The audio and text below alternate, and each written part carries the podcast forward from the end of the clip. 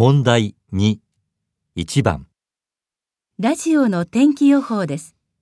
関東地方南部の今夜の天気はどうなりそうですか？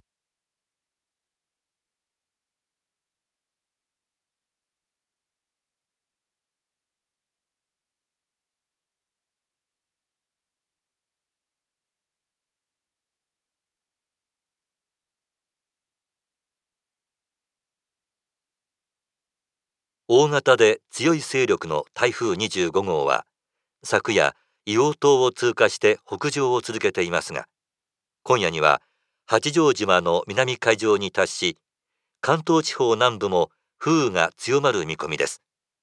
気象庁では上陸の恐れはないものの、関東地方南部は風速15メートル以上の強風域に入る恐れがあると見ています。関東地方南部の今夜の天気はどうなりそうですか？